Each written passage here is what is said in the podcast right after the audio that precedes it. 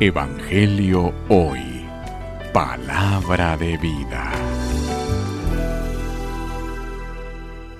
Lectura del Santo Evangelio según San Lucas. Gloria a ti, Señor.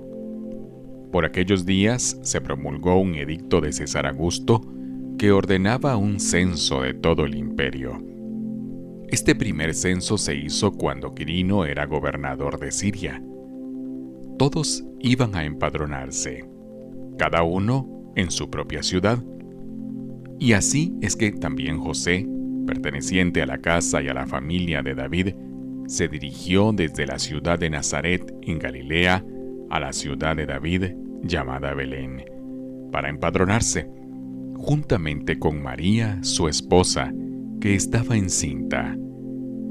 Mientras estaban allí, le llegó a María el tiempo de dar a luz, y tuvo a un hijo primogénito. Lo envolvió en pañales y lo recostó en un pesebre, porque no hubo lugar para ellos en la posada. En aquella región había unos pastores que pasaban la noche en el campo, vigilando por turnos a sus rebaños.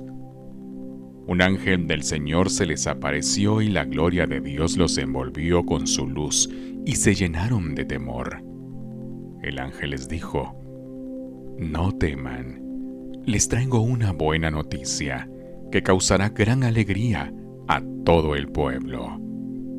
Hoy les ha nacido en la ciudad de David un Salvador, que es el Mesías, el Señor.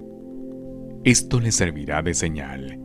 Encontrarán al niño envuelto en pañales y recostado en un pesebre. De pronto, se le unió al ángel una multitud del ejército celestial que alababa a Dios diciendo, Gloria a Dios en el cielo y en la tierra, paz a los hombres de buena voluntad.